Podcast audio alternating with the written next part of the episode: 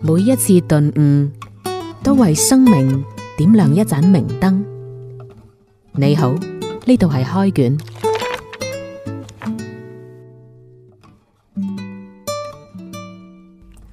歡迎收聽開卷，呢度有浩明同佳欣。啊，浩明，我最近呢，就我將屋企人要睇醫生啊，咁啊睇咗唔同嘅醫生，之後我發現呢，同醫生接觸過程當中，你觀察醫生呢，嗯，都有睇到好多嘢喎。係咁我我發現有個醫生呢，幫我爸爸睇開病醫生，嗯哇，佢每日戴唔同嘅錶，嗯，哇！你咁留意人哋嘅手，唉，即係一個人呢，我依家發現嗯。但係佢戴咩錶，尤尤其嗰啲係三十歲到五十歲之間嘅呢嗯個年齡段嘅男人咧，佢哋戴嘅錶係一種符號嚟嘅，你分析下。嗱，佢有唔同嘅錶啊，譬如我而家戴嘅係卡西歐 係。 G Shock，誒、啊你戴一電子錶咧，其實啊係一個運動型嘅，而且你係你唔介意人哋點睇你嘅外在嘅人，嗯即係我講得難聽叫不修邊幅，嗯講得好聽叫豁達，嗯係嗯咁。但係在一個觀察者嘅角度嚟講咧，嗯一個人戴一隻電子錶咧，嗯佢又即係佢係唔佢係唔喺呢樣嘢在意自己嘅身份嘅。咁、嗯嗯，但係如果一個人戴一隻閃閃令嘅咧，你就開始要留意啦。留意佢嘅品牌、款式，我最近喺幾個唔同就呢個月內喺幾個唔同嘅飯局咧，見過人戴勞力士。嗯，而且但係嗰啲唔係一啲好高收入，即係唔係話年收入過百萬以上嘅人，嗯但係呢度戴隻十萬八萬市價咁嘅錶，咁係咪真嘅我唔知啦。咁嗯，但係佢至少係要傳遞一種信息出嚟。係啦，嗱呢個傳遞嘅信息好重要。嗯咁啊、及至到最近有一次打網球，我同一個中學同學打網球，嗯哇！我發現佢戴住條半個手指尾咁粗啊，今年。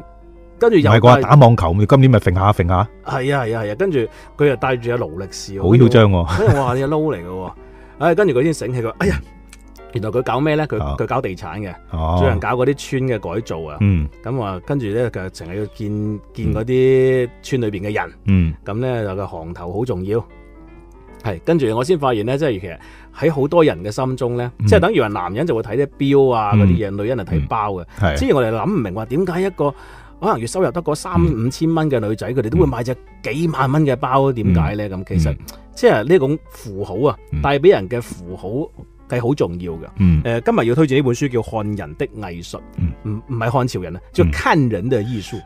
即係點樣去讀懂一個人？誒、呃呢本書呢，佢係一個叫做山姆高斯林嘅心理學家寫嘅，佢係一嗯個美國德州大學嘅教授。誒、呃佢其實佢嘅研究方向呢，專門做房間研究啊。嗯即係佢係觀察咗幾千間嘅房間，通過呢個房間嘅擺設嗯同埋佢用嘅嘢，去判斷呢個人嘅性格係點樣樣嘅。嗯其實呢一種即係誒睇人嘅外在咁樣嚟判斷人咧，喺我哋嘅社交生活當中好多啦，係咪？嗯，誒，我覺得如果係即係要睇下。嗰個人唔同嘅生長環境，佢嘅呢個學習嘅背景同埋佢嘅價值構建到底係點樣？即係佢嘅價，佢佢到底會唔會去在意呢樣嘢咯？嗯即係如果有啲人呢，佢從細係生長喺一個唔太在乎外表啊，或者難聽啲嚟講呢，就係生活喺比較底層啊，佢可能好、可能對呢樣嘢呢，佢唔會太敏感。咁、嗯但係如果嗰個人從細到大，佢都會對呢、個秩序感係比較敏感嘅，即嗯係無論係自己間房嘅擺設啊、自己台面嘅擺設啊，到到自己嘅服裝、着裝啊、儀容啊、儀表啊，佢都會好講究秩序感嘅話呢，喺呢方面可能佢真係會比較敏感。係佢就當中提到話，即係提到話嗰啲秩序感較強嘅人咧，嗯即係比較嚴守紀律嘅人咧嗯，佢、房間一定會出現一啲比較有秩序感嘅嘢，嗯例如話郵票啊、嗯哦字典啊呢啲比較即係嚴肅嘅東西啊。嗯第一個瀨啡啲嘅人咧嗯，可能間房間就會有啲亂七八糟啊，咁啊，可能啲嘢東歪西倒啊，或者擺啲咩誒咩某個日本女明星嗰啲咁嘅海報，係蒼老師， 係類似咁樣樣。誒、但係當然咧，我哋依家好少進入人嘅人哋房間嘅機會。嗯咁再講翻，其實我之前要分享個古仔就係最近帶屋企人睇病，我見咗唔同嘅醫生，嗯啊，我發現啦，呢樣嘢唔作準，純粹我主觀感覺。嗯，我哋睇醫生嘅鞋，嚟到有醫生嘅鞋嗯，大家哇着你住白大褂咧就睇唔清楚。你真係厲害，！睇埋醫生對鞋。嗱如果一個着皮鞋嘅醫生，嗯仲要對皮鞋好靚嘅，咁嗯，你覺得佢係咩水平啊？佢絕對係教授以上啦，誒、好難講，主任以上啊，應該講。好難講。有好難啲講主任都係着波鞋嘅啫。哦，我可以判斷話呢個醫生佢經常要出席各種嘅開會或者係要社交嘅場合。嗯如果着波鞋嘅醫生呢，嗯或者對波鞋好耐未洗過嘅呢，嗯可能呢個醫生佢嘅應酬唔係咁多。嗯，即係基本上就係單位屋企兩點一線嘅啦。係啦，啊嗯咁如果揀一個着邋遢嘅波鞋同埋一個擦到令嘅皮鞋，兩個醫生，你覺得揀邊個嘅呢個水平會高呢？咁啊，表面上梗係要擦到令嘅皮鞋嗰個醫生啦。咁嗯但係如果我再分析一下，喂，擦到令嘅皮鞋嗰個醫生，佢一日到黑要顧住應酬嘅喎，佢有冇咁好心機幫你去思考你嘅病到底點解決呢？嗱咁呢個留待大家思考啊！喺係啊電台節目當中，我哋不宜做任何嘅評論，冇錯係咪？ 係啦，咁啊，所以咧，即係其實誒呃呢本書俾我好多嘅啟嗯發啊！即係佢話誒看人嘅最高看待人、審視一個人最高嘅境界咧，嗯就係你要知曉自己個人如何去看待嗯同埋期望自己嗯。佢俾自己一個咩定義？嗯佢定義自己係一個咩身份嗯？呢個先係最重要嘅。咁但係我覺得如果係咁，邏輯上會有少少矛盾喎，即係係你要觀察一個人，你肯定要呃好可能呢個人係陌生嘅，你哋係初次見面嘅，咁你通過對佢嘅觀察而把握到佢嘅個性特點，嗯佢嘅偏好係點樣。咁但係如果你要觀察一個人之前，你要知道呢個人佢係點樣去睇自己嘅呃形象嘅，嗯。咁就變咗過渡唔到啦。嗯，係啊，呢本書其實我覺得咧，如果作為一個普通讀者嚟講咧，你當消遣就得㗎啦。係因為正如我哋之前講大數據咁樣樣，好多公司得到大數據之後冇用嘅。你知道好多嘅數據，但係你唔知點分析佢。嗯你必須係有一定嘅嗯睇人嘅閲歷，嗯先至可以知道呢啲信號代表乜嘢嘢。正如啱先講嘅呢個波鞋同埋皮鞋，嗯，你唔喺呢個生態當中生活過，你唔知應酬走場幾咁係之辛苦同浮躁嘅時候，你唔知道係咪？OK，唔唔講唔深入。OK，誒、 咁我就講翻其實誒。呃佢仲有一個一就啊佢仲有一個講法就係睇人哋嘅網名啊、啊郵箱名。啊，我又發現呢，咁啊，你同醫生溝通之後呢，咁可能佢因為我睇私家醫院啊嗯，外邊啲護士佢會加你微信嘅。嗯啊，原來護士唔同英文名呢，同佢俾我嘅呢個氣場感覺呢，真係會有一啲對應嘅。舉個例，例如一個如果個護士叫 Cherry 嘅。嗯咁就可能小家碧玉啲嘅。嗯，一個如果一個護士叫麥當娜嘅，咁就 hot 啲嘅。咁就可能你容易比較比較容易約佢出嚟食飯啊、飲酒啊咁。哇！真係學到嘢啊有， 而且呢本書咧，佢會俾咗一啲好有趣嘅嗯嘅。嗯好有趣嘅技巧啦，即係話例如圖片，嗯一個人嘅電腦壁紙，如果係內向型性格嘅人呢，嗯可能就會擺靜靜物，嗯啊嗯例嗯，如或者啲咩風景照啦，係係啦啊風景照啊、花啊、啊汽車、飛機點都好啦啊。但係如果一個外向型嘅人呢，佢哋嗯更多係會擺人像，啊，例如自己嘅照片又好，日本女明星照片都好，係咪？係呢啲包括係我哋嘅所謂微信頭像嗱，大家可以現場就試一試自己睇下自己微信，嗯睇翻你朋友呢個通訊錄當中嗰個頭像睇頭像，啊，係就係即係有個頭像，即係自己個樣出嚟，或者係一個有有人人樣出嚟嘅人係，係咪即係相對嚟講外向嘅機率大啲嘅？啊其實我我都有有時會留意下微信嘅嗰啲頭像，包括 QQ 頭像都係嘅。多誒、呃比較多留意微信頭像，我就發現呢，大概可以分到幾類嘅。嗯一類呢，就係、以自己嘅頭像、自己嘅形象作為 QQ 頭像；嗯有一類呢，就係、用子女嘅形象作為 QQ 頭像，誒、呃呢、個微信頭像；仲有一類呢，就係、用風景照，完全通過頭像你睇唔出佢呢個人係點樣嘅。嗯，即係你會睇落去求其好似一幅日曆嘅風景照咁。咁所以我從中就可以將佢分類啦。有一類呢，就係、外向型嘅，嗯即係佢好善於去社交，好想喺人哋面前展現自己嘅個性嘅特別啲律師啊，你啊發現律師基本上將佢嗰啲證件照，唔係 即係佢哋嗰啲定創硬照照啊嗰啲係叫嚇硬。 照，係係啊，咁然後呢，就嗰啲用自己子女嗰啲呢，就係、我俾我感覺呢，就係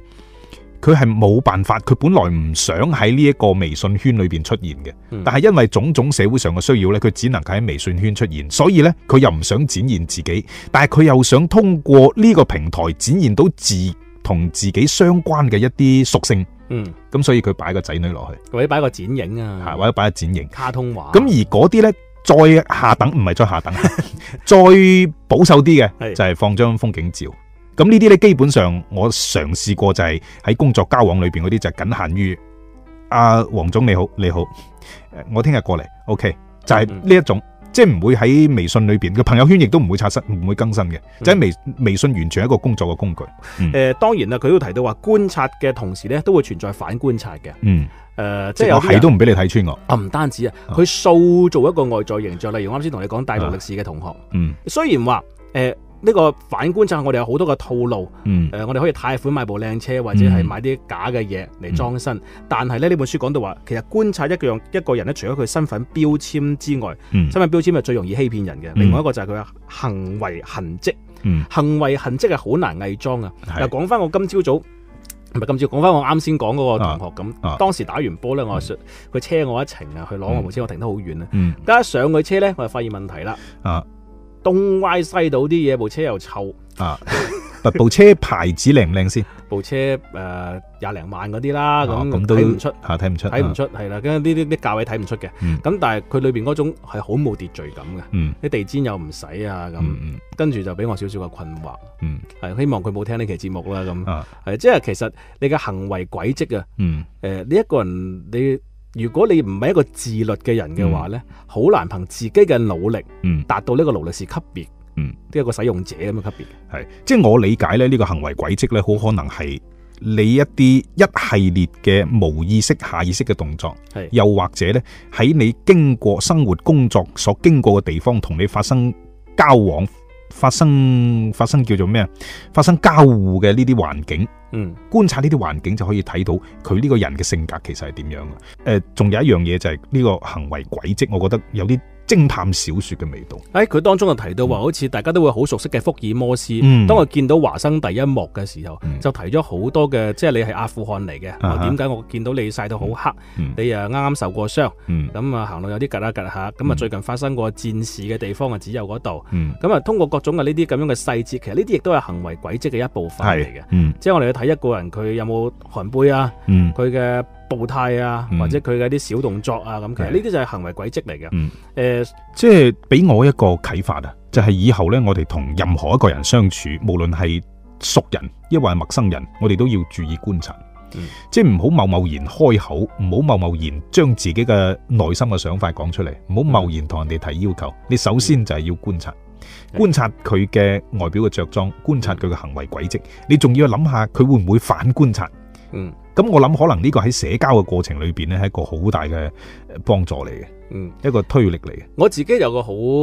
我好直觀嘅感受啊！嗯我做記者啊以前嗯咁啊、出嚟做採訪街訪嘅時候呢，嗯如果我着件 T 恤短褲呢，嗯即係你遭到嘅拒絕率係好高嘅。嗯，大家係唔願意接受你採訪，嗯。但係你真係打條呔着件西裝，唔係嗰啲地產經紀嗰啲喎，嗯即係訂身訂做嗰啲呢。嗯再立埋頭呢，誒，你個成功率至少高兩倍，嗯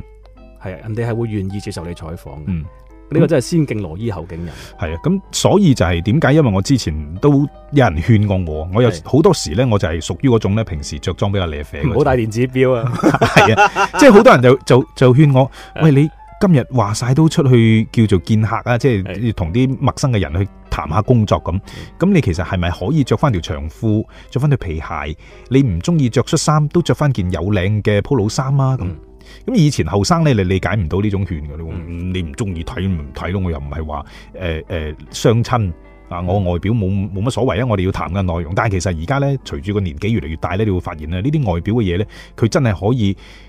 透露出你個人嗰個價值取向，嗯，咁從而會人哋甚至會決定啊覺得話你重唔重視今次談判。冇錯，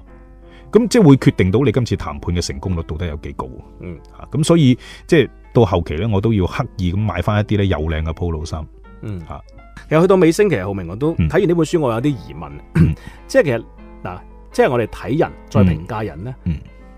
就係好多人嘅壞習慣嚟嘅。嗯喺飯台度會見到有啲咁嘅朋友，嗯一見到佢戴隻電子錶，唉，你咁求其，咁一睇你一個好隨性嘅人嚟㗎啦， 即係飲多兩杯嘅時候，唉，浩明，我識你咁耐，一睇就知你好 casual 嘅咁。 啊，